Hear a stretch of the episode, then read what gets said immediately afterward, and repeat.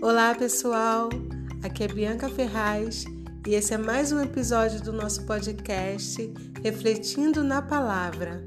E o episódio de hoje é Não olhe para trás. Que Deus te abençoe. Graça e paz.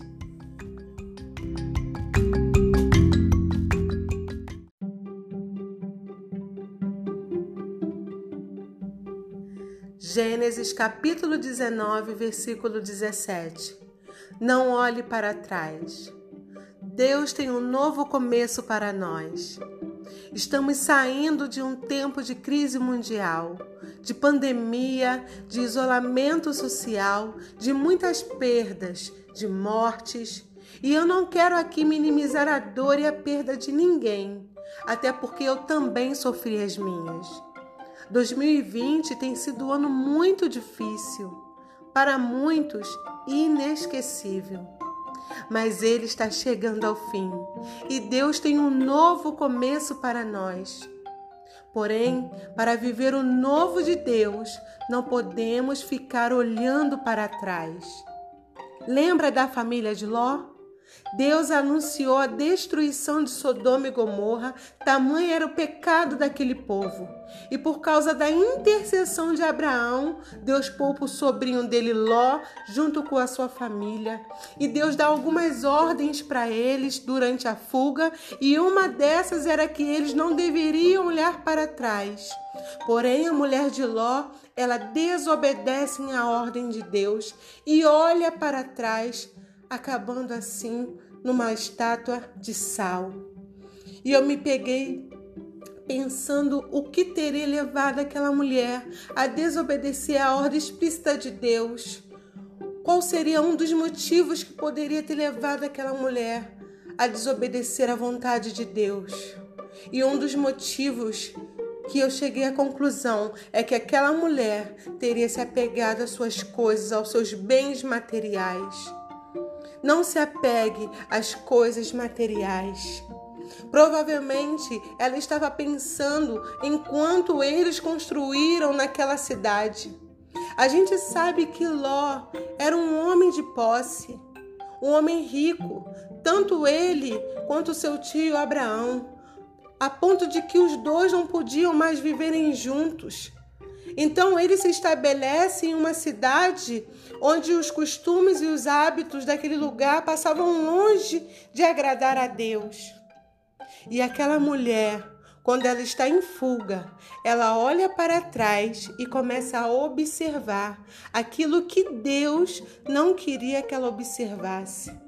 Ei, talvez durante esse tempo você tenha perdido seus bens, tenha perdido o seu emprego, a sua empresa tenha quebrado, tenha falido e você esteja olhando para essas coisas. Mas eu quero te dizer nessa hora: Pare de ficar olhando para as perdas, pare de ficar olhando para aquilo que não deu certo, para aquilo que falhou, para aquilo que você quebrou. Olhe para Deus, olhe para o novo começo que Ele tem para você, para aquilo que Ele pode fazer novo, para aquilo que Ele pode fazer de diferente na tua vida. Não olhe para trás.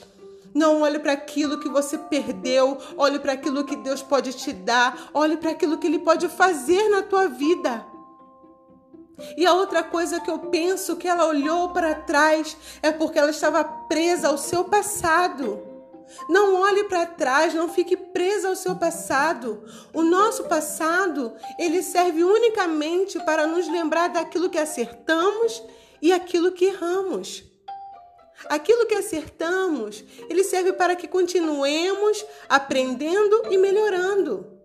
Aquilo que erramos, para que não cometemos mais os mesmos erros.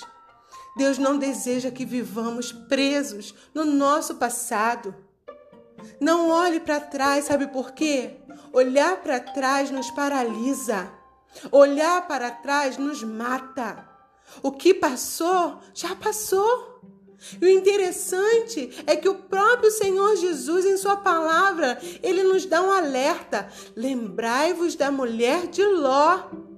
Ela não é um exemplo a ser lembrado para ser seguido, mas para ser evitado. Deus tem nos chamado a olharmos para frente.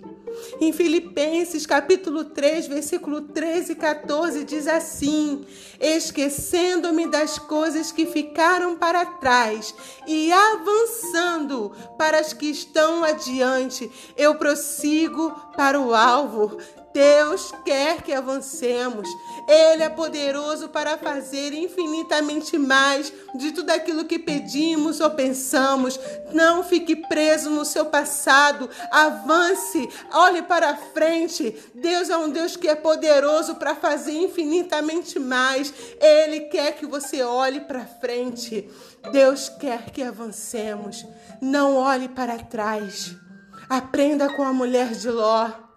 Não fique preso às coisas materiais que você perdeu. Não fique preso ao seu passado. Confie no Senhor. Ele é poderoso para fazer um novo começo na sua vida. Algo novo Deus tem preparado para mim e para você. Confie no Senhor. Não olhe para trás. Olhe para frente.